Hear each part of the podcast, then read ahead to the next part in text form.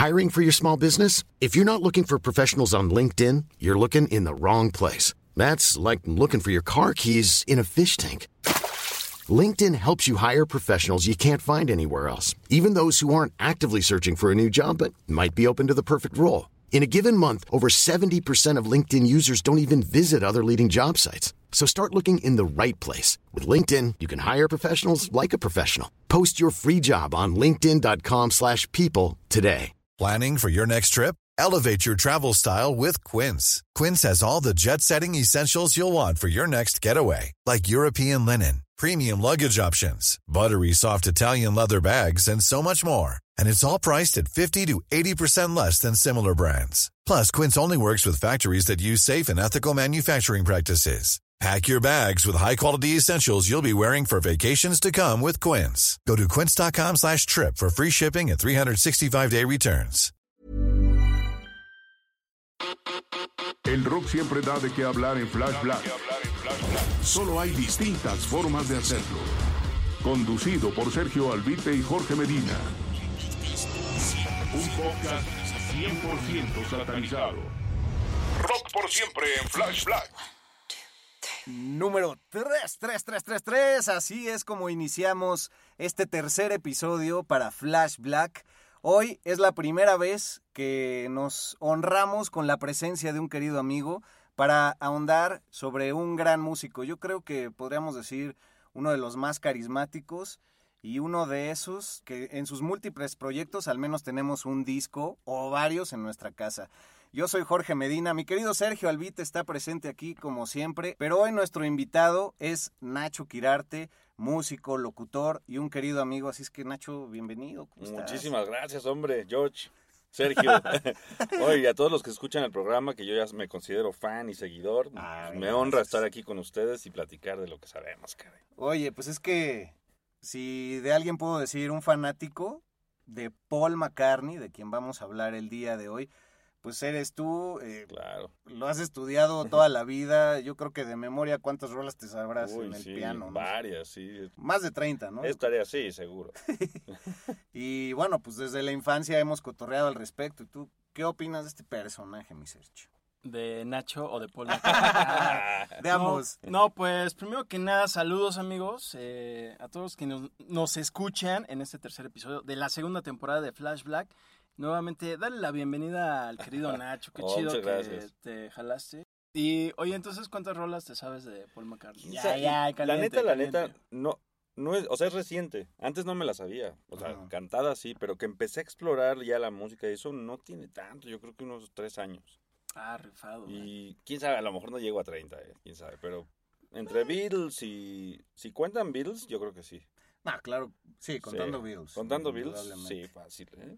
Porque en, en mis múltiples actividades me he dedicado alguna vez a, a tocar Beatles. O sea, en algún lugar le digo, oye, si toco Beatles, ¿bien? Sí.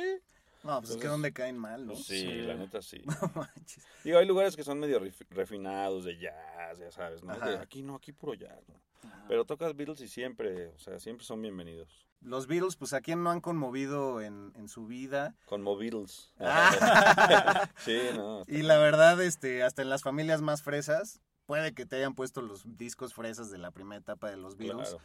pero te marcan y, y todos tenemos una canción favorita de los Beatles. En todos los episodios de los que hemos hablado de músicos siempre hay alguno que ha sido muy influenciado eh, por esa valiosa etapa de los 60. Y pues bueno, tú además cantas, tocas Sí. el, el piano, la guitarra La guitarra. Y hasta ahí, ¿verdad? Sí, no, hay mucho por ellos, la verdad, ya está ahí. O sea, sí, sí aprendí a tocar la guitarra por los Beatles, o sea, agarraba la guitarra fácil y órale, Lo-. Love Me Do y toda esa onda y sí, o sea, yo podría decir que por ahí me enamoré y, y me hice músico. O sea, a ese grado influye la música de, en este caso de ellos. Oye, y, y bueno, pues también avisarle a nuestros escuchas, sobre todo los de Bélgica. Ay, sí, que preguntan mucho. No, sí, mucha gente en Bélgica escuchándonos, en Alemania, en Estados Unidos, acá en México. Pero bueno, hablarles de que en esta cuarentena tú sacaste un EP Ah, eh, sí. que se llama justamente así, entonces para ahí que lo chequen en el Spotify. Claro que sí, se llama, en- claro que sí, este, ¿cómo no? se llama En Cuarentena, justo salió en la cuarentena todos los temas, que no son muchos, son siete, creo. Y también siempre tuve esta idea como desde que conocí el primer disco solitario de McCartney, de, de que grabó todos los instrumentos y esa onda, siempre tuve ese gusanillo. Y ahorita como que ya me lo, me lo saqué. Pues ahora sí, Sí. que aunque quisieras músicos invitados no se Sí. podía. No, no, Entonces a la aprovechaste muy bien y aparte La pues, neta, sí. le entraste mucho a la producción, también te auxiliaste de alguien. pero- Producción, mezcla y hasta la, el cover, ¿no? La, ¿Cómo se llama? La... La portada. Sorry. la, la portada, güey. The, the artwork. Sí, The Art. Oye, y para toda la gente que nos está escuchando allá, eh, háblanos del proceso de grabación. Eh, ¿cómo- ¿Dónde lo puede encontrar también la gente? se, se llama En Cuarentena, Nacho Quirarte, está en todas las plataformas, la Ajá. que ustedes escuchen. Y pues el proceso de grabación fue mucho en mi casa. La historia es que yo empecé a grabar jingles, como en, en manera de, ah, voy a hacer una chamba, voy a subir mi página, un chingo de jingles, unos 50. Entonces empecé a- con un chingo de ideas, ideas, ideas, ideas. Y de repente decía, oh, esta me late. Ajá. Y entonces empezaba a trabajarla. Este cachito, Este cachito está, vale, ese es- me lo quedo yo, ¿no? Y de ahí, la letra, o sea, la verdad fluyó muy bien, fluyó muy rápido y pues así se fue como tomando. Yo ni siquiera sabía que lo iba a hacer realmente. Ah, qué bueno. Creo que así Ah, nacen rifado. las mejores Sí, cosas, ¿no? como las mejores fiestas, ¿no? Sí, la neta, sí. Pues tus redes, arroba Nacho Quirarte. Nacho ¿no? Quirarte en donde sea, sí. También, este, pues, mucha sapiencia del rock argentino por ahí, muy influenciado tu disco, como siempre. Sí, totalmente. de Charlie eso- García y todo eso. Ajá, y, y mucha sapiencia también de, del blues. Y bueno, nuestras redes, mi search, arroba flashblackpod en Instagram y en Twitter. Tus redes, Ah, favor. claro. Eh, estamos en Facebook, es también Flash Black Podcast. Mis redes son en Twitter e Instagram. La verdad, Twitter casi no lo uso, pero es igual. Es albuitre con B de vaca. Y las tuyas son. arroba Medinaudio también por ahí en Instagram y Twitter. Pues a darle con Sir Paul, porque bueno, es un 11 de marzo, jueves, y Exacto. entonces hay que mencionar que en un día como hoy, pero del 97, la reina Isabel nombraba a Paul McCartney como Sir Como Paul Sir Paul McCartney, eh, pues por su labor tan amplia hecha en favor de la música británica, ¿no? ¿Cuántos años tenía Sir Paul cuando lo nombraron caballero? Ah, pues mira, no, no, hago la resta, pero el próximo año va a estar cumpliendo 80. 80. Ah. En junio de este año cumple es el 60, 42, digo 79. creo, ¿no? Del 42. 42, de Sí. del 18 de junio del 42. Sí. Entonces digamos que 12 y 2 son 4. Ay, sí. Sí, de 42 para, no, para el 2000 son van 58. 54 antes de, cumpli- de cumplir 55. me sé. Que es en junio de este año, precisamente. Exactamente. Y muy rifado porque es de los que se ha mantenido todavía chido eh, junto con Ringo Starr después de que ya se nos fueron algunos. El primero John Lennon. Sí. Pues Luego en diciembre sacó disco, ¿no? Sí. El McCartney 3. El McCartney 3. Que el primero salió en el 70, ¿no? El, en el McCartney. 70. ujú. Que es como un, a lo mejor no todos lo saben, el McCartney se volvió como una, bueno, ahora trilogía, ¿no? Ujú. Que es, y marca esto de que él graba justo todos los instrumentos, ¿no? Tanto en el 1 como en el McCartney 2, como en el 3. El, El 2 primero- es del 80, ¿no? El 2 es como de los 80, sí. Que Ajá. yo no lo escuché tanto, no sé si ustedes. No, la verdad No. no. No, yo nunca le he entrado. Está más experimental, pero ¿no? Me acuerdo de uno que vendían en el Starbucks que era de Paul Ah. McCartney. ¿Cuál era ese? Ah, pues No. Nos dejas pura pregunta abierta. Tiene como 30 discos. me está cabrón. probando, ¿eh? Sí, güey. No, pues es uno, el re- Starbucks, es, es uno reciente. Pues el de Starbucks existe desde el 2008, entonces... Fue recientemente donde se puso a la venta su disco. Es que algo pasó así, sí, sí, Ajá, co- fue como un deal que hizo con Starbucks para que solo estuviera ahí a la venta. Ah, Y bueno, la gente como pues, así hipsterona, así dijera, a ver, ¿qué onda? Porque obviamente ya todas las tiendas de discos como antes ya No, dejaron no, de existir. Y también ya Walmart y todas esas ondas en el gabacho ya tampoco venden discos como, como antes. O Best Buy, por ejemplo, ¿no? su discografía solista sí ha de estar alrededor de los 25, 30 discos. Sí, yo 30 creo, fácil, sí, sí, sí. Con la época de Wings y todo el rollo. Y el disco Ram es muy bueno, ¿no? El segundo. Uf, Ram es Muy, buenísimo, muy es de los primeros, después creo que fue después del McCartney precisamente. Cuando empezaba Wings ahí con Linda cantando y todo eso, que eran todavía, eran trío. Entonces entre los tres ahí armaron todo. Qué personalidad de, de Linda, ¿no? Yo la verdad no me- nunca me clavé en ella hasta que hablamos en nuestro programa el 73, que por ahí tuve una fe de ratas que ya corregimos de su divorcio porque ella en realidad falleció tristemente. Sí. Ya fue la que le siguió, vamos a hablar más adelante, la que le dio una vajilla de lana muy cañona. Y bueno, no me sé esas pláticas de, de revistas del corazón, pero la verdad mi, mi Beatle favorito siempre ha sido John Lennon, entonces disfruté muchísimo conocer muchísimo más de McCartney. ¿Cuál es tu Beatle favorito, Research? Creo que es George Harrison. George Harrison. Ah. Sí, además también maneja buen look, o sea, chido rocker, Sí. así, las greñas. El callado. Ringo ¿no? Starr también me, me cae chido porque Sí. es baterista y como que Claro. todos siempre lo basurean, Sí. pero la verdad es muy buen, muy buen baterista, muy, Güey, yo me muy tardé creativo. muchos años me tardé en, en darme cuenta de eso, de que era el sonido que tiene y que constantemente parece que no y está haciendo cosas, cabrón. El El, otro día alguien, bueno, ya tiene tiempo, alguien me dijo, uy, la batería de A Dead in the Life. Yo pensé que hasta que era broma, ¿no? Y decía, "Ay, no mames, Sí, güey, ahí está la bien, típica. no hay nada, no manches, ya que la escuchas, uff, Pero tu Beatle favorito siempre ha sido Paul. McCartney, sí, desde chico. cabrón. Le agarraste un poco más de cariño a Lennon últimamente, Sí, ¿no? sí, con el tiempo también. Yo creo que contigo también, porque tú me, me enseñaste más ese lado.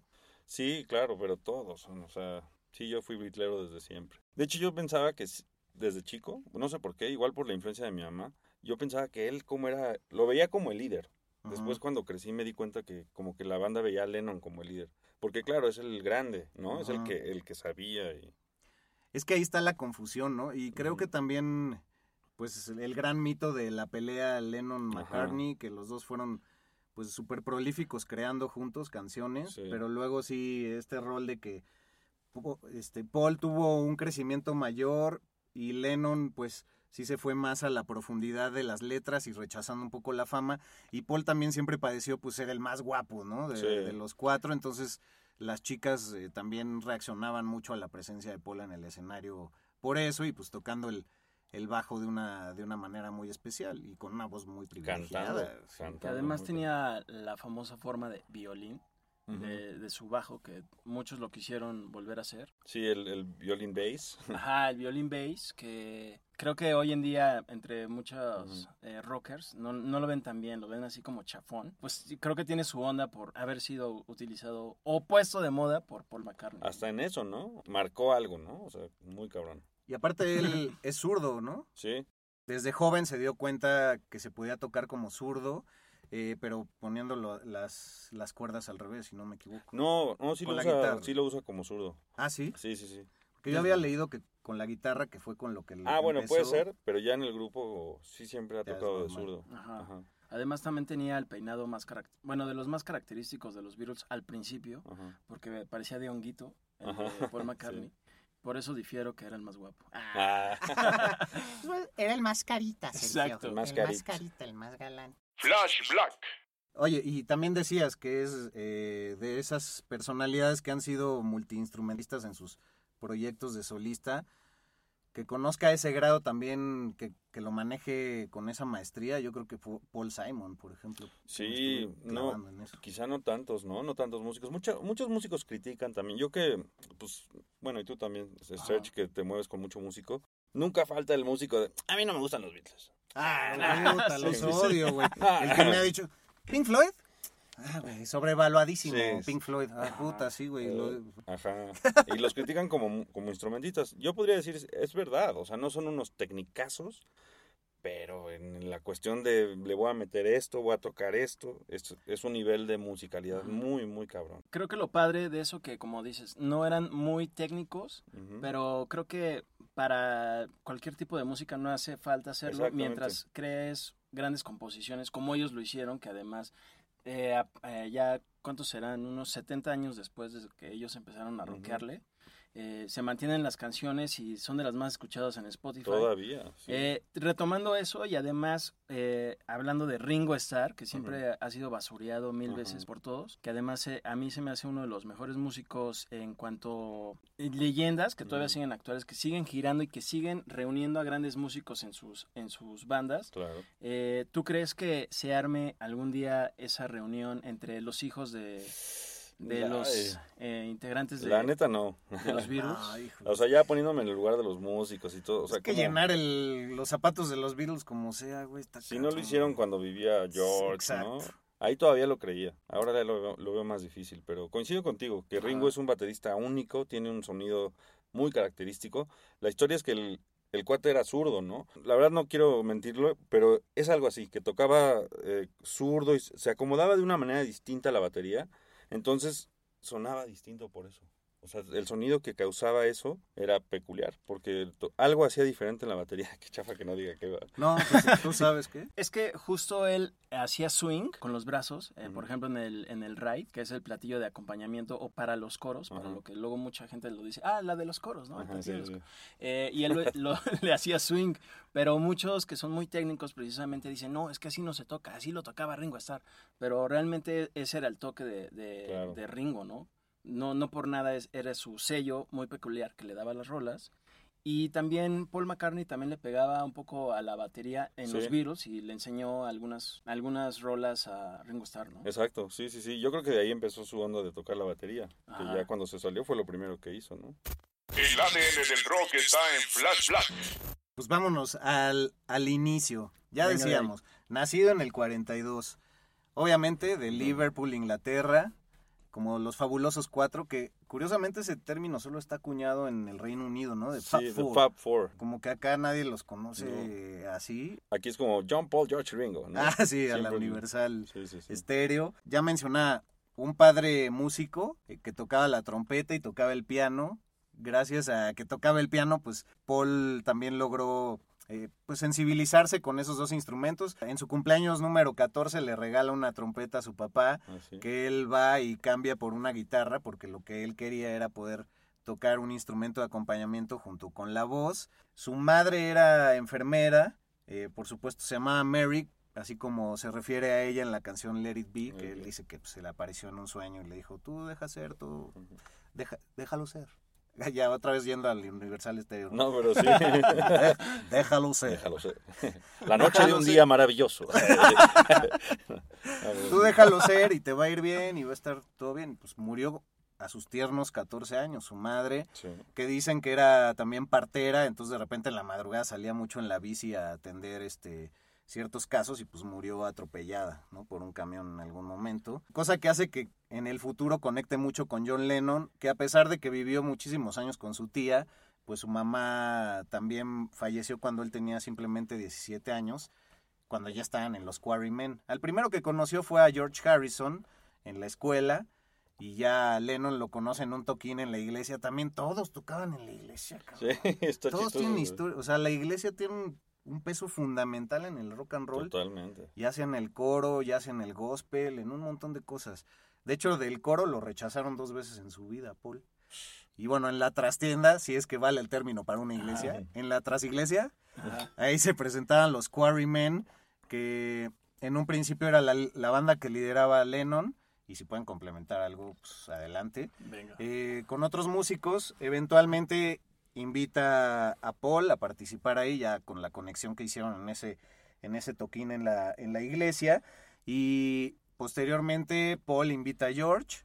Y ya en su época ahí tocando en Hamburgo, que te acuerdas, Serge, que con Black Sabbath vimos que, que era el mismo pinche bar en donde tocó. ¿Ah, sí? Sí, o sea, Sí. los Beatles y, y Black Sabbath empezaron en el mismo bar en Hamburgo, Alemania, cosa que es impresionante. güey. Que además tiene, bueno, ya si le buscamos acá muy clavado el vínculo, eh, Geezer Butler, también bajista de, de Black Sabbath, dijo que siempre quiso hacer una banda como los Beatles, así tal cual, pero en pesado. Mm. Aunque realmente en ese momento pues no había como algo pesado, ¿no? Ellos Pero eran bueno, lo pesado, ¿no? Exactamente, y después otros músicos más, como Gene Simmons, también bajista, siempre quisieron hacer algo como, como los Beatles, pero siempre enfocados en, en el estilo de, de Paul McCartney, que era el bajista con su poderoso violín. Qué fino, güey. Yes. Bueno, Para, digo, para más como de lo que hablabas justo del principio, hay una película que no sé si vieron que se llama Mi nombre es John Lennon. ah, sí, Está bien buena, ahí te, como que se clava mucho en esa parte de la Ajá, iglesia, cómo se encuentro. conocieron, y también como uno igual no se da cuenta, la diferencia de edad, que a lo mejor no era tanto, no sé, Lennon y Paul se llevaban Un par de años. un par de Sí, años, pero años. cuando tienes 14, pues sí es como, ay, güey, sí. ¿No? Sí, es como cuando vas en la primaria y ves a los de la tercera secundaria, dices, no, Sí. ese güey, el señor, lo ves como señor. Ah, güey. sí, como se Exacto. Yo creo que por eso también Lennon tomó ese liderazgo, ¿no? Desde un principio, porque era el mayor, era el que hizo la banda, ¿no? Sí. Paul fue co- como de, ah, tengo un amigo que se sabe otros acordes, ¿no? Se sabe mí. Y volviendo a que a la, a la familia, bueno, el, el papá era músico, tenía su banda de jazz que de hecho se llama, bueno, se llamaba Jim Max Jazz Band, que de hecho, pues bueno, también Paul lleva el nombre de James por su papá, James Paul McCartney. McCartney. Y, y bueno, pues una anécdota curiosa, la primera que voy a soltar el día de hoy, es que el piano que compró su papá para la sala de la casa, se la compró justamente a la tienda en Liverpool que vendía pianos, que era de Brian Epstein, Fíjate. que Ah, posteriormente pues se volvería su gran manager y, y productor. Uy, ¿no? sí, muchos, para muchos el quinto Beatle. Sí. Sí, el Brian Epstein fue cañón para... Yo no sabía eso del piano. Imagínate, o sea, ahí estaba como el futuro anunciando, Sí. ¿no? Eh, El primer contacto. Y bueno, pues ya después de los Beatles, es que, ¿cómo nos podemos saltar a los Sí, Beatles? Es no. que eso nos va a llevar como 20 Sí, minutos. neta, es imposible. Porque los Beatles han influido en todo. En, en comerciales, en toda esta onda. Todavía eh, Paul McCartney, que afortunadamente lo tenemos, Sí. eh, sigue tocando con di- diferentes celebridades de la actualidad, Dave Grohl y toda esta onda. Sí. Pero continuemos, amigos. No, pues es que por dónde, por dónde agarramos la, la historia Beatle, porque, o sea, él empezando a tocar la guitarra, se acaba moviendo al bajo cuando se va el bajista de los Quarrymen. Y ahí es también donde ya cambia la, la alineación, ya traían varios nombres en la cabeza de que si los Beatles y el y ya acaban siendo The Beatles, ¿no? Posteriormente, pues hacen todas estas fechas en Hamburgo. Luego, no sabría decir cómo vino la Sí. explosión que cambiaría la historia del mundo. Pues, ¿qué será? Bueno, ya no hemos hablado de Pete Best, por ejemplo, el baterista que estuvo antes de Ringo, ¿no? Que le dieron abrigo, exacto. Exacto, le Ah, dieron claro. abrigo. Exacto. En esa misma época, ¿no? En la de Hamburgo y todo esto. Creo que ahí ya empezaban a ser una banda notable, o sea, ya la gente decía, ¿qué onda con estos cuates? O sea, traían, yo sé que tenían un espectáculo como muy, em, muy arriba, como si estuvieran, no sé, en, en qué, ¿no? Pero, o sea, sí era muy notorio que esa banda algo, algo, algo traía, a pesar de que no era todavía temas originales, Ajá. hacían mucho cover, mucho blues, o sea, hacían un muy buen show. Para su época era una banda heavy, ¿no? Sí, Eh, digo, comparado con todos los que estaban en el momento, que Exacto. no, realmente no, no tenían una intensidad muy, no, no, muy, muy, arriba. Y además eran lugares de como de medio de mala muerte, ¿no? Eran muchos tables, eran lugares donde había chavas que bailaban, se encueraban y Sí. lugares como para adultos. Ellos todavía no cumplían la, la mayoría de edad y hasta les dicen que se les daban no no sé qué droga como para aguantar todo ese Ah, rush de tocar a lo mejor un día dos veces, al otro Sí. día otras dos veces y Exacto.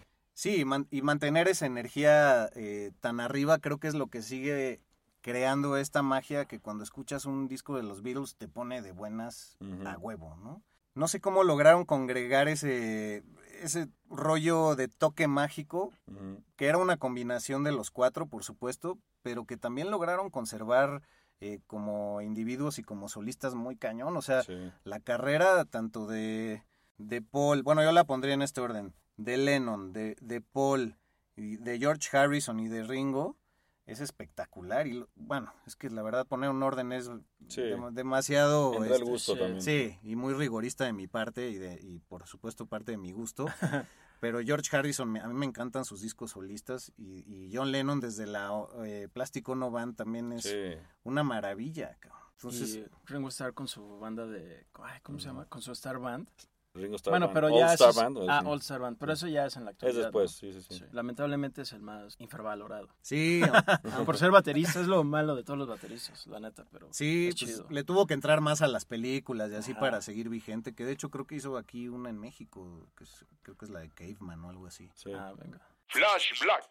Y bueno, mencionar y subrayar que para que los Beatles pudieran hacer eh, esa, esa calidad musical que como tú bien decías, Serge, heavy para la época, pues escucharon mucho en, en los años previos a Little Richard, a Chuck Berry, eran muy fans de Dylan, ¿no? También Sí, de, de Dylan muchísimo. La influencia, sobre todo en las letras, ¿no? Y lo- se conocieron, también hay una anécdota por ahí, ¿no? Sí, que también se conocieron con, Con con Elvis. Elvis. que también por ahí hay, hay anécdotas de que Elvis un día estuvo a punto de agarrarse a golpes con Lennon porque tenía un humor muy ácido. Y hay dos personas que en la vida se sabe que quisieron madrearse a John Lennon. este, Tom Jones y, y este güey Elvis. Este güey. Este güey. El rey. El rockero este, Este güey, el rey. Flash Black. Pues de ahí saltemos a la influencia en el marketing musical la Beatlemanía, pues toda esta explosión británica del, del ritmo. Bueno, es que incluso hasta los amplificadores y todo se tuvieron que modificar para tocar en vivo, ¿no? Porque ya los Sí. decibeles no alcanzaban Ya nos- ante Ajá. los gritos de las morras. Sí, de todo eso, de todas sus fans que se volvían locas. Bueno, hay registros en video de todas las chavas que sí padecían un poco de... desmayo y Sí, exacto, shock, sí, la pasaban mal, ¿no? Bueno, la Cañón. pasaban bien. pero- Lo que ya no se ve, ¿no? Ah, No sé si ahora se vea eso en algún... Bueno, con los pops así súper, súper... Con Justin Bieber. Ándale, sí, pero-. Pero para un grupo de rock, así... Ajá. No, es que fue una, una emoción que descubrió la colectividad, Sí. si lo queremos ver así, güey. O sea, Sí, no, yo, a veces, entraba en shock. yo a veces pienso, lo- como que lo atribuyo a- más al fenómeno, porque ves, ves justo los videos y hay puras chavas gritando, y ¿qué tanto irían a escuchar la música? Esas, esas, no sé, a veces me hago yo esa pregunta. ¿Qué tanto era por la música y qué tanto era por el fenómeno, verlo y Sí, verlos y... Y era una moda, por supuesto. Una moda, exacto. Cosa que acabaron odiando los mismos Beatles. Y, Y se retiraron, ¿no? Ajá, y también creo que fue lo que los impulsó a darle mayor profundidad a, a su propuesta, porque dijeron, güey, pues si vamos a ser tan famosos no podemos estar diciendo quiero agarrar tu mano, güey. O sea, cuando se van a conocer al Maharishi en la India, este, que se van también a, a Bahamas, a un ashram ahí con sus chicas. Me estoy saltando mucho, Sí. muchos años en el tiempo, pero creo que eso fue también lo que le dio más fondo que forma eh, a lo largo de los años. Y bueno, qué curioso que la carrera Beatle fue muy corta, ¿no? Súper corta, o sea, Ni la década.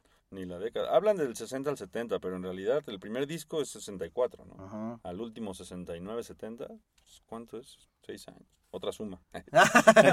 Ahora, también eh, los Beatles que hablamos que producían estas reacciones en las chavas y también en los chavos. Bueno, Ajá. no así, ¿no? Pero No así, sí los veías bailando y aplaudiendo. Era algo que también competían con los Rolling Stones, que digamos eran los rivales de los Claro. Beatles, Claro. entre comillas rivales. Y porque- que Sí, se porque decía- eran amigos. Exacto, Y se decía siempre que los Beatles eran los fresas y Ajá. los rebeldes los Rolling. eran los ¿no? Bad Boys. eh, que bueno, ellos toda- también se mantienen. Mm. Que- y se me hace curioso que, por ejemplo, Mick Jagger, que ya también anda por los ochenta y tantos años, eh, se mantenga íntegro, justo como Paul McCartney, que también lo ves íntegro y se ve muy bien de salud y todo eso. Pero la voz, tristemente, sí debo decir, lo comentaba hace rato con Nacho, ya la está perdiendo. Sí, se, se nota ya la voz. Inevitable. ¿eh? Sí, O sea, sí, sí. Inevitable. La conservó muchísimo. Hablando Sí, de eso, Exacto. o sea, yo, por ejemplo, ahora mencionabas el loco argentino. Fito Paez, ¿qué tendrá? Cin- ses- ¿60 años quizá? Ya está bajando de tono, y no, un- no medio tono, ni un tono. O sea, sí baja sus rolas como dos tonos y... Normal, digo, no es, no es crítica, Sí. ¿no? Paul McCartney a los 75 años sigue cantando Maybe I'm Amazed, por ejemplo, que es un registro altísimo. Igual. Sí, y te sigue ejecutando un concierto todavía de dos horas. Dos horas y media. Ajá, ¿no? que por ejemplo, eh, Mick Jagger dicen que pues algo se, se debe meter para estar corriendo Ajá. de, de, No, de Mick lado a lado, ¿no? Pero, Impresionante ese cuate. ajá, pero Paul McCartney sigue ejecutando muy Sí. bien, lo cual a mí me llama la atención. Sí, es que hubo grandes vocalistas que desde muy temprana edad, Robert Plant se le cuestionó mucho que como a los 15 años de, de sus mejores años con Led Zeppelin perdió la voz. Leonard Cohen, ni qué decirlo. Sí. Y ya que mencionabas a Fito Páez, bueno, Charlie García, obviamente por los abusos, todo eso recae También en eso. las cuerdas vocales, pero ¿hace cuánto perdió la voz? Ya, ya, Sí. ya, ya, ya. Tiene que tener un- una segunda voz que acaba siendo el principal, ¿no? Yo En pensé que un interlocutor, ¿no? ¿Qué, dijo? No, él sigue con nosotros, sus neuronas son las que nos dejaron hace un chingo, güey. Sí, hay, desafortunadamente hay quienes sí, por excesos, seguramente, porque no solo es cantar, ¿no? En los excesos, como dices, pues, las cubas, ¿no? Puta, Sabina, Calamaro, o sea, Juan Gabriel, José José en lo Sí, nacional. sí. o sea. Ah, José José, no, pues él sí se dejó ir cañón con las cubas. sí. Ajá, Pero- y- no, y también ya la tensión de las cuerdas llega a ser tanta que eh, te tienes que inyectar ciertas cosas para que se relajen, pero eso te va dañando. Creo que te puedes inyectar esteroides o cosas así en las cuerdas. para- Ah, caray. Y creo que a Juanga también le pasó, pero pues es que si no cantas no hay dinero, mano, ¿no? Entonces, todas esas décadas que se la pasaron en bares dándole, incluidos pues, los Beatles, pues calan, pero sí es impresionante que Paul mantuvo su voz muy cañón. Muchos años, ¿no? Y creo que qué joya también contar con dos registros tan únicos como el de Lennon y como el de, el de Paul. Sí, porque Lennon también su registro era altísimo, Ajá. muy alto, o sea, No parece, pero sí. Tristemente. no, sí parece. como... No, pero inténtale cantar Come Together. No mames, no, no, no, está muy cañón. Justo, digo, paréntesis, le- leía sobre Oh Darling, sobre las grabaciones de Oh Darling, que es una canción que tiene un registro muy alto de voz. ¡Oh, darling! Nada, que, que John estaba como enojadón, estuvo enojado con Paul porque decía, esta, esta es para mí, o sea, yo lo voy a cantar mejor, ¿no? Y entonces Paul iba, iba y no estaba convencido con su toma, hasta la toma 26 creo, que era así, ¡ah! ¿no? Es un- Yo creo que ahí eran los choques de ego Sí, también. sí, sí, sí. Porque eran dos grandes y sus visiones de vida fueron cambiando. También la prensa, a partir de ciertas declaraciones fuertes, sobre todo de Lennon, de somos más famosos que Jesucristo y demás, eh, ya los puso en la mira, ¿no? Así como, ya tropezaron, chíngenselos. Sí. Y también a, a Paul, de repente hubo más atención hacia él, porque fue el primero que se supo que era marihuanón y que probó el LSD y demás. Pero él no supo encauzar bien y parece que ahí se le subió un poquito, ¿no? Entonces, Exacto. como que... Le mamació. Y parece que ahí Lennon es donde chocó más en personalidad con él, como que Lennon sí tuvo una cierta evolución pues, emocional interna y, y Paul como que sí se vio deslumbrado y cómo no, pues de repente por esa cantidad de, de fama, ¿no? Y que, que también pues ese look de hippie tenía un cierto atractivo de ventas. Y creo que también eh, se debe a toda esta controversia que generó la aparente muerte de Paul McCartney en el disco de Abbey Road, que también Claro. enfocó toda la atención a él y le restó, digamos que importancia un poco a John Lennon, que era de, de los más Exacto. acá de, de los Beatles, ¿no? Hablábamos hace rato, qué cosas, no sé si ustedes amigos ahí en casa lo creen. Señora, Pero- señora linda. Señora, no lo crea, no lo crea. No, hay cantidad de información, es increíble. Hay mucha gente que se acerca también a preguntarme, oye, ¿es neta? ¿Se murió? ¿Y Pues- qué les dices? No, pues si se murió, la verdad encontraron al clon, cabrón. O sea, no sé. No, bueno, más muy- bien lo fabricaron. porque- O sea, ves las fotos y... o Jewelry isn't a gift you give just once. It's a way to remind your loved one of a beautiful moment every time they see it. Blue Nile can help you find the gift that says how you feel and says it beautifully with expert guidance and a wide assortment of jewelry of the highest quality at the best price. Go to BlueNile.com and experience the convenience of shopping Blue Nile, the original online jeweler since 1999. That's BlueNile.com to find the perfect jewelry gift for any occasion. BlueNile.com. Hey, it's Danny Pellegrino from Everything Iconic. Ready to upgrade your style game without blowing your budget? Check out Quince. They've got all the good stuff shirts and polos, activewear, and fine leather goods, all at 50 to 80% less than other high end brands. And the best part? They're all about safe, ethical, and responsible manufacturing. Get that luxury vibe without the luxury price tag. Hit up quince.com slash upgrade for free shipping and 365 day returns on your next order. That's quince.com slash upgrade. Many of us have those stubborn pounds that seem impossible to lose, no matter how good we eat or how hard we work out. My solution is plush PlushCare. PlushCare is a leading telehealth provider with doctors who are there for you day and night to partner with you in your weight loss journey. They can prescribe FDA-approved weight loss medications like Wagovi and Zepbound for those who qualify. Plus, they accept most insurance plans. To get started, visit plushcare.com slash weight loss. That's plushcare.com slash weight loss. Hey Dave, Yeah, Randy. since we founded Bombus, we've always said our socks, underwear, and t-shirts are super soft. Any new ideas? Maybe sublimely soft. Or disgustingly cozy? Wait, what? I got it. Bombus. Absurdly comfortable essentials for yourself And for those facing homelessness. because one purchased equals one donated. Wow, did we just write an ad? Yes. Bombas. Big comfort for everyone. Go to bombas.com slash ACAST and use code ACAST for 20% off your first purchase. La voz, ¿cómo imitas una voz? No, es posible ini- imitar una voz, pero adquirir sobre todo toda la, la destreza en, el- en los instrumentos, la lírica, la composición, o sea, eso es algo innato también. Totalmente. O sea, se cosecha con el paso del tiempo, pero no creo que así de, pues dale aquí ocho meses a ver, este, como si fuera una película de caratazos y que aprenda a golpear, o sea, pues no, güey. Y dicen que, que el, el nuevo Paul McCartney era de origen canadiense y que él era derecho y aprendió a tocar como zurdo. y- No, hay hasta documentales en Netflix. Yo una vez vi, vi uno, nada más pues, para no dejar. Y sí, o sea, todo elaborado. Yo no, no podía creer que Netflix le dieran espacio a un algo pues, que es una falacia, ¿no? Es que vende, güey. Las teorías de conspiración no sabes cómo venden. Yo que desarrollo contenido de ese tipo también en Spotify, Sí. pues es de lo más escuchado. Y la verdad es que también pues sabemos que el sistema a veces le conviene pues guardar muchas cosas ahí bajo la alfombra para que la gente pues no enardezca.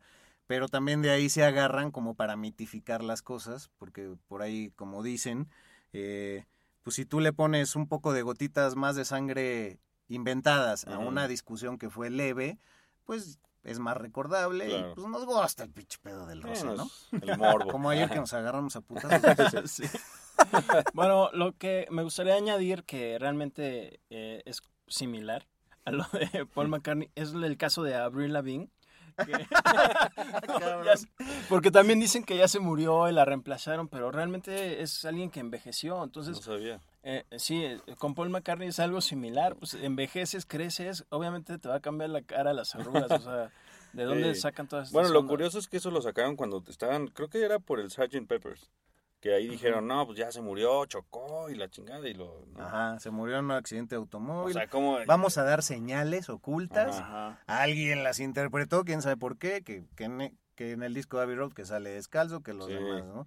Que, que todos tienen barba en ese, que él no. O que Es- sale de espaldas, que está descalzo, o sea, y aparte súper elaboradas, ¿no? Parece que Sí. dices, de repente dices, "Ah, ¿y sí, sí? Nada, ¿verdad? Sí, de que, y que Lennon es el, el San Pedro y que el otro es el Ajá. sepulturero y que... ay, no mames. Ah, Sí. sí, cierto. Es que también eh, todos están caminando similar. Empiezan con el pie derecho y, o bueno, o viceversa. Y Paul McCartney camina al revés. Ajá. Entonces también de ahí es otra exacto. teoría de Que es de curioso, quién sabe cuál será la historia de esa portada, que es, para mi gusto particular, la mejor, ¿no? Me encanta esa portada. Pero todos tienen ropa súper distinta, súper distinta. Sí. El Lennon de blanco, así, traje, qué pedo. ¿no? Sí, bueno, también otra portada que entra ahí en la polémica es la de Sgt. Peppers, ¿no? Que, Uh. que dicen que ahí hay mensajes de RIP y que no sé qué, y que descansa amigo. Y, y todos los personajes que salen ahí, la mayoría son íconos de la cultura pop que ya habían fallecido. Bueno, como paréntesis, a Tintán se le ofreció salir en esa portada sí. y, y Ah, se negó. Sí, güey, imagínate, Tintán en la portada de Sgt. Peppers. Sí, Hay sí. que ponerlo. A huevo, hay que hacer postada de eso. Se dio el lujo de rechazarlo. Muy Sí. No se la razón, ¿verdad? Pero bueno, pues tenemos que dejar a los Beatles detrás, porque si sí, no esto venga. va a durar tres horas. Venga. Sí. A mí, a mí me gustaría quizá retomar, o bueno, más bien para de aquí ya irnos Ajá. a McCartney. O sea, cuando, cuando entran las novias, creo que es un momento muy, muy crucial en los, en los Beatles. Sí. Cuando entra Yoko Ono primero y luego Linda. Creo que ahí, eso más la muerte de Brian Epstein, marcó definitivamente el fin, ¿no? O sea, que a lo mejor dicho. se tardó dos años en suceder, pero eso fue... Yo no sabía, por ejemplo, Yoko llevaba su cama al estudio, cabrón. O sea, deja tu, ah, vino Yoko, ah, órale, pues, chido. No, pues ya trajo su cama. Puta, No pues es como cuando eres roommate de alguien y ya vive ahí su novia y no te dijo ni madres, ¿no? Está cañón, es, es cosas de la vida.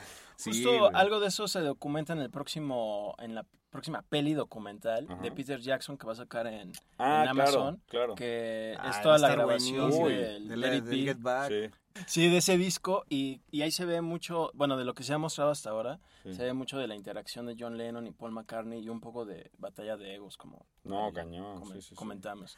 Y bueno, eh, Lennon y McCartney hicieron más de 250 canciones juntos. No tengo el dato así, pero sí, sí, sí. Cerca de, sí, 250, 300, no sé, un número cabrón. Sí, rolas que luego le chingó Michael Jackson a Paul y que ahorita vamos a comentar que Sí. estuvieron pues ya peleadísimos por años, güey. Pero bueno, pues la, la etapa solista empieza en, en los 70, ¿no? Exacto, y por eso mencionaba esto, porque de- este pasa que se muere Brian Epstein, como que se les cae el barco, ya no hay manager, hay muchas broncas porque ahora ellos se tienen que meter en la onda de, de los varos, ¿no? El dinero.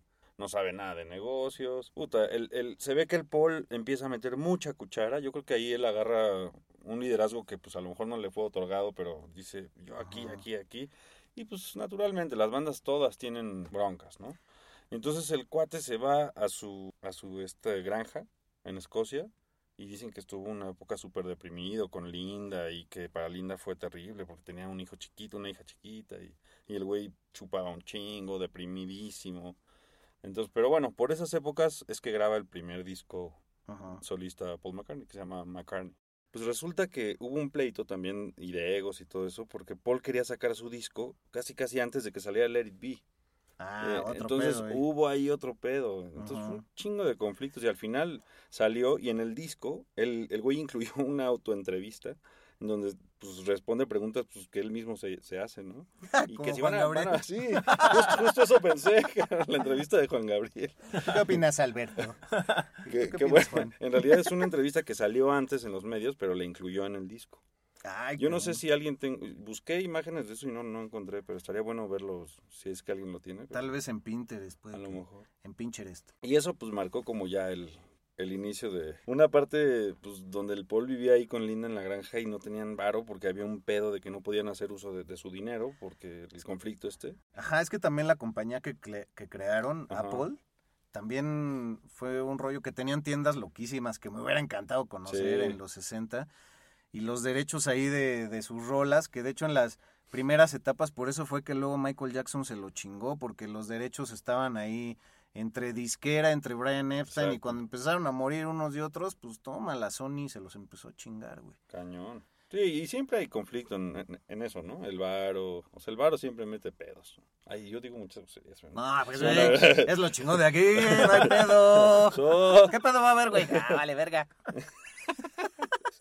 Por eso. Flash Black. Un podcast 100% satanizado. Sí, qué chido que el último que sacó ahora en diciembre se llame McCartney Sí, 3, ¿no? McCartney 3. Sí, es una forma de redondear su, su propia historia, porque pues ya llegando casi a los 79 este año. ¿Quién sabe si habrá otro disco? No, y el día que se vaya Paul, No. puta, güey, va a ser... Oye, mala onda. Es que yo sí defiendo un poco a Ringo Starr, que si se va antes no nadie lo va a pelar tanto como Paul McCartney, pero no, es que sí Paul va a doler, McCartney sí va a doler, cabrón. Sí, es que Paul McCartney sigue marcando todavía No, un chorro sí. de tendencia No, y es que, güey, con- colaboró con un chingo de artistas, con Michael Jackson. con Stevie Wonder, Ajá. Sacó un Sí. disco con también en el 99 con el baterista de Deep Purple y con David Gilmour, güey. Ah, eso Sí. lo Sí, mega el Run Devil. Run. Ah, Está ahí, bueno. ¿eh? Pero con David Gilmour, también en rolas de McCartney como No More Lonely Nights. No sé si la, la han escuchado. No More Lonely Nights. Se echa un solazo el David Gilmour con sonido Pink Floyd así chido. Ah, no la voy Muy épica esa, esa rola, tiene que estar en el playlist. sí. No, por favor. Oye, y la realmente la primera época en solitario es muy corta, ¿no? Para ya entrar a Wings. Exacto, yo, pues, podría ser nada más ese disco. Después está el Ram que ya se firma como Wings. Ajá. Entonces, sí, luego, luego. Y luego luego este entra, híjole, también este este disco del Red Rose Speedway, Uf, sí. buenísimo, porque el más reconocido es el Band on the Run, ¿no? Pero este Red Rose Speedway tiene, híjole, varias rolas, que también es del mítico año 73 que comentamos en ese capítulo de la temporada 1, Mi Search. Cuando sacaban casi dos discos por año, que era Sí. bastante normal en, en los 70, por Exacto. ejemplo. ¿no? Sí, güey. En donde muchos de sus eh, colaboradores se salen del proyecto de última hora. Eso, eso es un punto también, digo, breve paréntesis, pero ¿por qué se saldrían tantos músicos? En la época, en la vida de Wings, estuvo contratando y, o sea, se salían los músicos, no los corría Paul. Entonces yo, yo digo, ¿qué pedo? A lo mejor el güey estaba en un, en un mood ahí medio insoportable, soy McCartney. Yo no sé qué. o Puede sea, ser que era medio o sea, arrogante. sobre todo, Sí. ¿por qué te sales de estar con Paul? Así tú, baterista, Sí. estás, estás tocando con Wings. No, ya no va a salir, güey. Sí, es que eso es lo clásico en las bandas, justo. Ajá. Siempre hay alguien insoportable por el que dices, no, yo zafo, yo no me voy a aguantar eso, porque o Sí. no llegas a un punto eh, medio. Ajá. Entonces yo creo que ahí Paul McCartney le, se elevó Sí. un poco, ¿no? Es mera especulación, pero Es mera es especulación. probable por esa arrogancia que decíamos que Yo ya creo que desde tendría que ser a un nivel cañón, porque para decir, ah, no, me voy a buscar otra cosa, ahorita ya me aburrí de tocar con Paul McCartney, ¿no? En los setentas, está cañón. Y también yo creo que Linda ahí influyó un poco porque sí tiene algunos eh, historias macabras de Sí. influencia en Paul. Seguro, Y seguro. también recuerdo brevemente la aparición de Linda, McCartney y Paul en Los Simpsons. Ah, claro. Sí, Paul también apareció en la de, ¿cómo se llama? Eh, Bojack Horseman. Exacto. Pero bueno, sí, ahí obviamente ya sin Linda y es el capítulo que tú dices es cuando son vegetarianos y, Li- y Lisa Sí. se vuelve vegetariana, ¿no? Ajá. Que bueno, en ese momento todavía no estaba como tan en tendencia Sí. eso, por eso digo que Paul McCartney y Linda siempre han como eh, causado controversia Sí. en sus este, decisiones, etcétera. Y hay que decir que los invitados en Los Simpsons siempre son las voces originales de los Claro. artistas. ¿no? Y que ese capítulo no es el de no vives de ensalada. Digo, porque se pueden confundir. ¿no?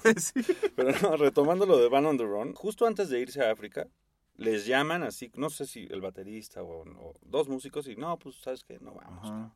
Entonces imagínate decir, ya nos vamos mañana a África y no van estos dos can. Nada más iban Linda, él y... Danny Lane es el, es el nombre, ¿no? Ajá, Sí. exacto, Danny Lane.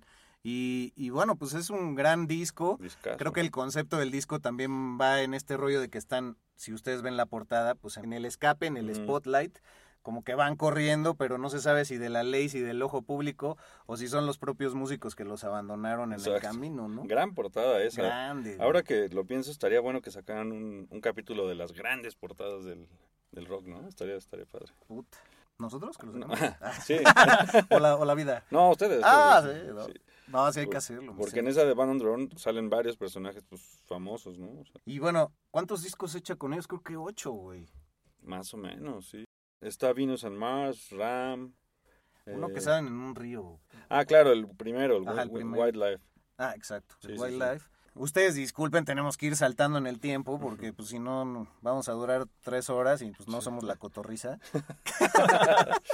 Eh, también pasa algo bien curioso en los 80, cabrón. Y es que en 1980, cuando asesinan a John Lennon, pues como que todos los Beatles entran en alerta y eso hace que casi salga de las calles Paul por 10 años. Sí, se, se quitó de las giras, de dar conciertos y eso estuvo cabrón. Por el puro miedo de sufrir Sí. un atentado, ¿no? Le debe haber pegado muy cañón. Sí, güey. O sea, Sobre todo porque se fueron un poco friccionados, no creo que tan mal, pero incluso en sus conciertos hasta ahora sigue Sí. dedicándole muchos muchos temas. yo ¿no? la verdad no sé si se fueron sin hablar. Yo sabía que no se hablaban. No sé si ustedes sepan ese dato. Bueno, pero- hasta donde sé, terminaron con cierta fric- fricción, pero realmente, o sea, terminaron bien. O sea, se fueron Sí. como, bueno, ya a las paces, pero, Pero ya, cada pues, quien cada por su quien. lado. Sí, sí, sí, como que realmente no, no hubo un pleito al final, al final que marcara Claro. como su enemistad. Pero nunca volvieron a... Sí, ya de ahí ya no se Sí. volvieron a, a- a juntar para hacer algo musicalmente. Todo este material fílmico que va a sacar Peter Jackson también, que ya pueden encontrar el tráiler ahí en Disney Plus. Dicen que sí va a salir ahí una parte en donde se gritonean bien gacho. Pero dicen que justo esta película, bueno, este documental o lo que sea, que va a tener como otra mirada, porque la de Let It Be era como muy amarga, muy las peleas, las discusiones, y esta va a tener como como el lado que nunca hemos visto de cómo, de que todavía se llevaban bien, o sea, de que había momentos chidos y Puta, es que... Y se va a llamar Get Back. También en el 2 de noviembre, en Día de Muertos de este año, va a salir el disco Lyrics, ¿no? De Paul McCartney. el libro, ¿no? El libro, perdón. Sí. Que él menciona que siempre le han pedido, no, pues que tu autobiografía, mi Paul. Ay, sí. Aquí en la, en la Balbuena le han dicho. Y- Yo, así, así como es Paul, yo creo que ya está, está preparando su homenaje cuando se muera, güey. Yo creo que ya lo está mandando a editar. güey. Y así No sé, como eh, Bowie seguro tiene un disco a sacar que el día que se muera, cabrón. Sí, cañón. Pero, pero bueno, él dice que su mejor forma de expresar su vida es a través de sus letras, que, que ha escrito cientos de ellas y no es que Sí. miles, cabrón. Uf. Desde los 14 años fue que, que empezó a componer. Pues a dónde saltamos, ya los datos curiosos o qué. Órale, ¿Qué pedo, qué? un dato curioso. Yo me iría ya como mediados de los 80, ya marcando... Pues ya con Michael Jackson. Sí, ¿no? Ajá. Con Michael Jackson hizo cuatro canciones. Sí. Se llevaban de piquete de ombligo, ¿no? De hecho hay una canción ahí, la más famosa. The Girl is Mine, mi favorita. A mí me gusta más la de 666, ¿Ah, sí? por ejemplo. Pero es ahí que están cotorreando Sí. como, no, es que a mí me gusta esta chava. Ay, no, pues es que a mí Ajá. también. No te mí- creo. Ajá, no, es que a mí me dijo que me- no ha salido con nadie. No, pues sí sale conmigo. Y esa época fue en el 82. Ya las malas lenguas después es que declaran que según esto, eh, esa pelea que se echan en esa canción es la que acaban echándose por los derechos de, Sí. de las canciones, porque tres años después, en el 85, Michael Jackson le hace la jugarreta de que por 50 millones de dólares compra un catálogo de 4 mil canciones. Catálogo que incluía canciones de Elvis, de los Rolling Stones, de Bruce Springsteen y por supuesto de los Beatles y sobre todo de Lennon y McCartney. 250 canciones compró de su primera época, del 62 al 68. Entonces, puta, eso le revienta la madre a, a Paul. Le dice, güey, pues si somos amigos, pues ¿por qué me aplicas esa, no? Entonces dejaron de hablar y No fue hasta el 2017 que Paul pudo recuperar eh, los derechos de casi... Ah, pues mira, tú que preguntabas la edad al principio, Search fue poco antes de su cumpleaños 75. Y todo esto lo pudo lograr debido a que Michael falleció. Sí. Que Sony compró los derechos de, de esas rolas porque antes eran de ATV, lo que se volvió Sony, ¿no? Y, y bueno, había una ley que salió en el 67 que gracias a esa ley decía todas las canciones que sean de antes del 78, pasando 56 años, lo pueden recuperar los artistas originales. Entonces eso es lo que le permitió 56 años después, o un poco más, a Paul, pues, adquirir ese catálogo. ¿no? De hecho, quizá Paul McCartney fue el único que la hizo efectiva. Esa ley. Digo, la verdad. o sea. Bueno, también tenían de los Rolling, yo creo que también. Ah, bueno, claro, sí. Ahí se pelean. Duelo de la cripta. Bueno, pues también el video ese muy famoso de Michael Jackson y Paul McCartney que van en, en una camioneta, que Ah, sí, creo sí, que es de la canción 666. De estafadores, ¿no? Que son con Ajá, y- Ah, sí. sí. Justo es cuando también tenían muy buenas migas. Es, es de, Sí. ese, es de ese tema, estoy seguro. ¿no? Ajá. Y que era todavía negro, Michael. Exacto. Sí. Sí, lo recordamos todavía negro. Sí, exacto. Sí, pues de hecho, justo cuando, cuando dejan de ser amigos es cuando ya viene la Ujú. mutación más extraña de, de Michael. Que de hecho a mí ese video se me hace muy, eh, o sea, me gusta mucho, pero se me- la colaboración entre ellos se me hace un poco bizarra, porque Paul McCartney viene del rock y Michael Jackson viene del pop, Sí. pero a la vez Michael Jackson quería entrarle al rock, por eso se empezó a liar, bueno, empezó a hacer colaboraciones con músicos como Eddie Van Halen o Steve Lukather de Toto, y también hace esta con Paul McCartney, que en el momento es como una explosión, pero a la vez Paul McCartney también le sirve para eh, cierta atención, porque también ya venía como de, de desaparecer un poco del mapa, por decirlo, de- tras la muerte de John Lennon. Claro, bien dicho, sí, totalmente. Le sirvió a los dos, ¿no? Pero puede Exacto. ser que sí. McCartney ahí vio su flecha y dijo, ay, aquí. Sí, de aquí soy. Como cuando Luis Miguel también quería hacer una colaboración con, Con- con con Michael, Michael Jackson. Jackson, claro, Pero claro. pues a él no se le hizo, a Paul sí. Flash Black. Tú, Nacho, me, tengo- me tengo que atrever a preguntarte, Sí. este, ¿qué es lo que más te ha marcado de Paul? Eh, ¿Recuerdas cuál fue tu primer contacto con los Beatles o con, o con Paul? Y, y cuáles son tus discos favoritos para que los cheque ahí la banda? No olviden que siempre hay un playlist adjunto en la descripción de nuestros episodios para que lo chequen porque están bien curaditos, no es así el This is Paul McCartney. No, güey. Sí, no, ¿qué pasó?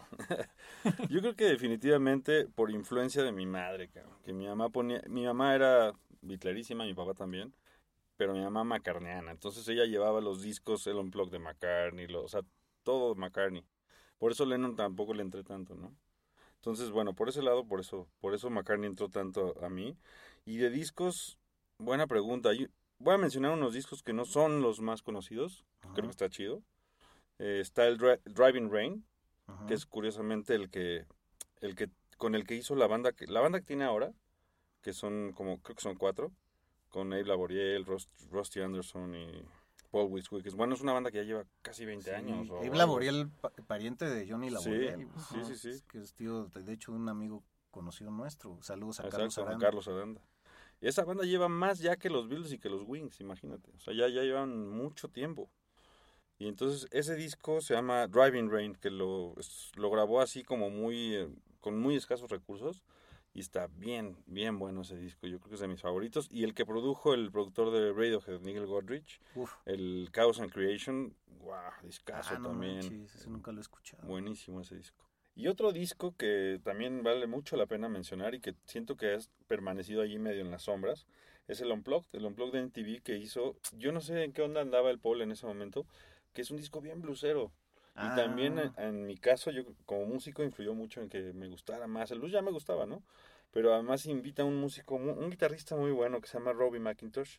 Híjole, que ahorita no me acuerdo, pero tocaba con, con algún músico, en una banda pues muy de prestigio, ¿no? Ah, Macintosh de, de Pretenders. Ah, claro, claro, Robbie McIntosh de Pretenders. Entonces es un disco bien chido, netamente acústico, ¿no? Bajo acústico, todo así muy, como muy, respetando el pedo, el formato acústico, que trae unas canciones, trae algunas canciones que no son de él, ¿no? Que dijo seguramente, Ay, pues, vamos a aprovechar para...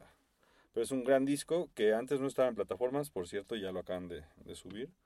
Así que denle una escuchada a ese, a ese McCartney Unplugged. Ahora, también esa banda que mencionas que es La casi actual, casi ¿no? la actual, Sí, eh, sí. también fue con la que vino varias veces a México, sí. incluso al, histórico concierto del, del Zócalo. Al Zócalo. Ah, sí. Ajá. En el Palacio de los Deportes también estuvo. Exacto. En el, en el Foro Sol. En el Azteca. en el- ajá. Sí, fue la misma banda. Ya es impresionante como ya 20 años ya. Que él, él rompió récord en Brasil en el 89 de asistentes de 350 mil personas. Wow. Que luego creo que lo rompió en otro país, pero aquí en el Zócalo ha de haber estado muy cerca. güey. Cerca de las 300. ¿eh? Sí. sí. Yo estaba ahí. Oye, por cierto, hay una anécdota que tienes que conociste a Paul McCartney. ¿no? Ah, sí. Casi se nos va ¿Cómo es esa, ¿verdad? eso de conocer a tu ídolo? Estuvo muy cañón, la voy a hacer así corta. Yo estuve viviendo en 2004, justo cuando iba a salir el Chaos and Creation. Estuve viviendo en Londres un año y medio. Y una amiga un día llegó y me dijo, ¿a quién crees que vi? Y no, pues nunca le iba a decir, ¿no? Total, Sí, o sea, ya. o sea, que ya, este... No, pues bien, vi a Paul McCartney y nah, manches, ¿dónde? No, pues es que ahí en el Soho hay un lugar que es como una disquera. Y yo, ah, pues sí tiene lógica. Ahí estaba MPL, que es los, su discográfica, ¿no? Ajá. Y entonces yo dije, puta, a partir de mañana, cada vez que salga de trabajar, me voy a plantar ahí. Es, es como, un- es como una glorietita chiquita, es un parquecito y, en- y alrededor hay edificios, ¿no? Y está MPL. Entonces yo ahí como parado así dije, no, pues unas tres horas diarias, hasta que lo vea. No ¿no? manches, güey. Y el primer día que fui, cabrón, lo vi. Ah, ¿fue el primero? El primer día, este, reconocí al güey que le cambia las guitarras en todos sus, sus conciertos, en sus DVDs. Y estaba en un coche y estaba como muy ajetreado ahí el pedo y dije, ah, cabrón, ¿será que, será que está? No voy a aguantar. Ni siquiera fue tanto tiempo, yo creo que esperé como una hora. Y sale Paul de repente. ¿Qué sentiste, no, güey? Te se- pusiste as- blanco. Te seguro. juro que hasta la vista se me, se me nubló un poco, en serio. Y le grité así, ¡Paul! No, ¡Paul! Imagínate este cuate ve un mexicano ahí, adolescente, y ya me van a matar. Ah, sí, Sí. ¿cu- ¿Cuántos años tenías? Tenía, de- fue el 2004, 22. Ah, Le gustan las preguntas al ser. sí. Anda, güey, de capcioso. Este, 22 años. No, pero yo era, estaba en esa época muy flaco, así, como que era un adolescentillo ahí cagado, ¿no? Pues sí se espantó, o sea, sí, sí, como que se sacó de onda, pero lo llegué a saludar de mano. Ah, estrechó Ah, tu pues mano. sí, le- Eso ya no se podría, güey. No, y lo único que le dije fue, fan from Mexico. Y había otra, otra, Oh, thank you, man. sí, otras dos personas, chavas creo, que estaban haciendo lo mismo, que se ve que iban a lo mismo, porque estaban afuerita y se acercaron ahí. ¿no? Güey, pero, qué chido que tenías tu plan así. Me voy a Sí. plantar aquí tres horas diarias. Porque Sí. tú sí has aplicado también de. Sí. Digo, somos muy fans de Cerati y así. Sí. Sí. te formabas acá de que 24 Claro. horas y 27 Sí, cuando, horas. cuando los- época de fan, sí. En el, en- incluso en el concierto de Paul del Zócalo, puta, llegué como a las 6 de la mañana, cabrón. ah, rifadísimo. Sí, sí, ¿Y sí. agarraste buen lugar? Agarré buen lugar y luego mi hermana llegó co- como al dos horas antes del concierto y me la encuentro al lado. ¿Qué onda? Cámara. Pero estuvo muy buena esa. Por ahí tengo un video que también, de alguna manera, si se los puedo linkear a través de, del podcast, tengo un video que hice ahí de, de ese momento épico de Paul en el Zócalo. Ay, güey, sí, pues Ah, sí. estaría chingón. Está bueno. Oigan, pues ya hay que cerrar este, este programa, carajo. Muchísimas gracias, Nacho, No, hombre. por venir. Gracias Nada más a hay que decir ahora sí la cifra. Eh, Paul, pues acaba andando con Heather Mills del 2000 al 2006. No sé si engendraron hijos, ¿tú sabes? Mm, Con Heather, no. Creo que no. creo que ¿verdad? no. Pero No bueno, se divorcian en el 2006 y el divorcio nada más le sale en 16.5 millones de libras, que son como 420 y tantos millones de pesos, Ajá. más activos, 7.8 millones de- en activos. Entonces, o sea, 729 millones de pesos, tú que andas de preguntón, mi querido, más o No. menos le salió el divorcio, Hijo. cabrón. No, pues No. qué mala onda. Con eso mantienes no a hubiera 729 enamorado. millones de familias, cabrón, Sí. no mames. Por eso vino tanto a, a tocar acá, para recuperar. caros los boletos, No, ¿no? hombre, Sí, no, sí clavaba el colmillo. Él Al- y Madonna. Al putz. principio no. Ahorita leía que el último estaba como en 12 mil baros. Ah, güey. Bueno, yo fui a uno del Palacio de los Deportes, que creo que fue en el 2008 o 2009, y me acuerdo que el Palacio de los Deportes siempre estaba pues así como descuidadón, Sí. y para ese concierto lo alfombraron todo, pusieron sillas mm, bastante cómodas, eh, cercaron la- las distintas eh, áreas, Sí. y todo fue como hasta adelante había gente como pues muy pudiente que podía pagar ese tipo de boletos y también el show pues sí fue bastante Sí, sí, sí lo, sí se veía. sí lo una- valía, ¿no? Sí te- traía pantallas, también traía este instrumentistas que no siempre estaban en todas las canciones. Entonces sí fue un gran show, pero Sí. bueno, pagar 12 mil varos, pues... Es que quién sabe cuándo se treparon los conciertos. Yo me acuerdo 2000, 2500, estuvo ahí mucho tiempo y de repente, no sé si Elton John o qué, 6000. Ah, no, Elton 7000, John, eh, 8000. Es por invitación y a veces es este 40 mil pesos. o Güey, así. neta, pagar. Yo una vez pagué 4000 y no estoy nada orgulloso.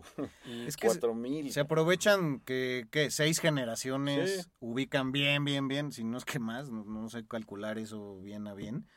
Pero pues hay gente de todos los niveles socioeconómicos y simplemente por el valor sentimental todos están dispuestos a pagar un Exacto. montón. Pero sí, yo que recuerde que más, justo Elton John, eh, Madonna, Madonna. también se mancha, cabrón, y ya Paul McCartney, el, Sí. el Rolling último del Estadio. Azteca. Y los Rolling Stones Sí. también, sí. Pero por ejemplo, yo me acuerdo de haber visto a Roger Waters hasta adelante, igual por Ujú. 2.500 pesos. Es que era algo. Radiohead, Era caro, pero era. Ah, bueno, pues sí los pago, ¿no? Sí los gastaría. No, ahora es. Son más caros que allá. Pues a ver cómo regresan, güey. Puta. Así de Sí. 12.500, pero con un lonche. Sí. No, exacto, y, y ahora, y ahora inventan el, el meet and greet y con foto en el despacho. así. Y, y se arman sus paquetes. Está cabrón, güey. Con el lonche.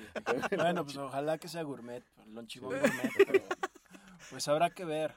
Eh, a ver si también Paul McCartney la libra, o sea, no que esté mal, pero no, a ver si la libra para una nueva gira Ah, así, bueno, eh, claro. Post pandemia. Sí. ¿Quién- No, o sea, él no ha hecho nada, ¿eh? No, en, la pandemia no ha tocado nada.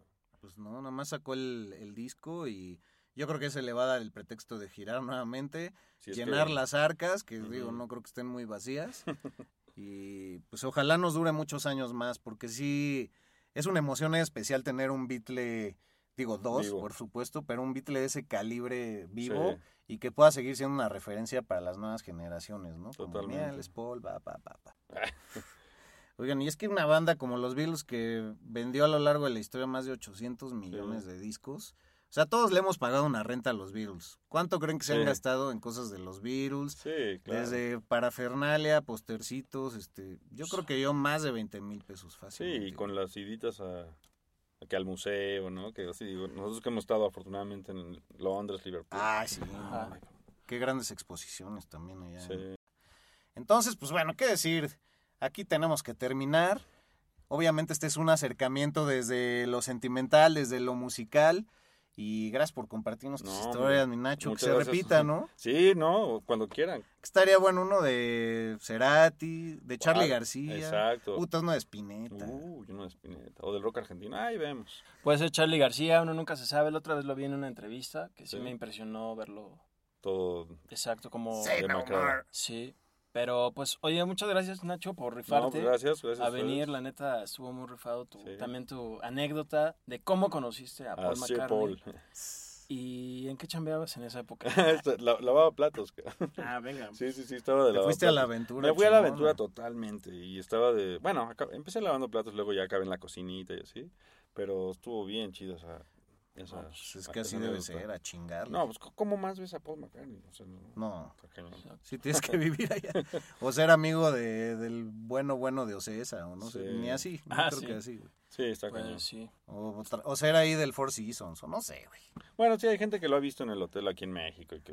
ah, pero- Yo me he ido a parar al, al lobby del, de los ¿Ah, sí? hoteles y como me ven greñudo y así gañan, me sacan. Uh, mal. Cortésmente, ¿no? Sí. Pero eso. Sí, me dicen, oye, no puedes estar aquí. Ah, ok, perdón. Y ya.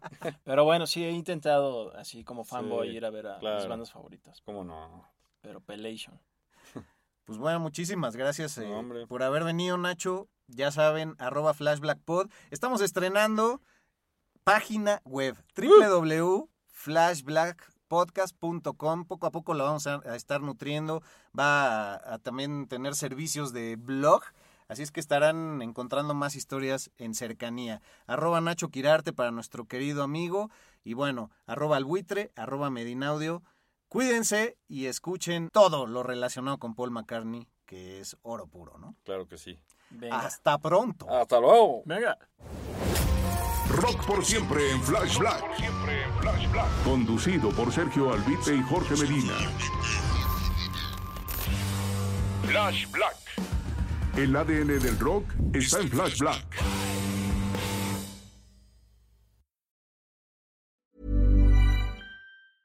Mom deserves the best, and there's no better place to shop for Mother's Day than Whole Foods Market. They're your destination for unbeatable savings, from premium gifts to show-stopping flowers and irresistible desserts. Start by saving 33% with Prime on all body care and candles. Then get a 15-stem bunch of tulips for just $9.99 each with Prime. Round out Mom's menu with festive rosé, irresistible berry chantilly cake, and more special treats. Come celebrate Mother's Day at Whole Foods Market. Even on a budget, quality is non-negotiable. That's why Quince is the place to score high-end essentials at 50 to 80% less than similar brands. Get your hands on buttery soft cashmere sweaters from just 60 bucks, Italian leather jackets, and so much more. And the best part about Quince, they exclusively partner with factories committed to safe, ethical, and responsible manufacturing. Elevate your style without the elevated price tag with Quince. Go to quince.com slash upgrade for free shipping and 365-day returns. When you make decisions for your company, you look for the no-brainers. If you have a lot of mailing to do, stamps.com is the ultimate no-brainer. Use the stamps.com mobile app to mail everything you need to keep your business running with up to 89% off USPS and UPS. Make the same no-brainer decision as over 1 million other businesses with stamps.com. Use code PROGRAM for a special offer. That's stamps.com code PROGRAM.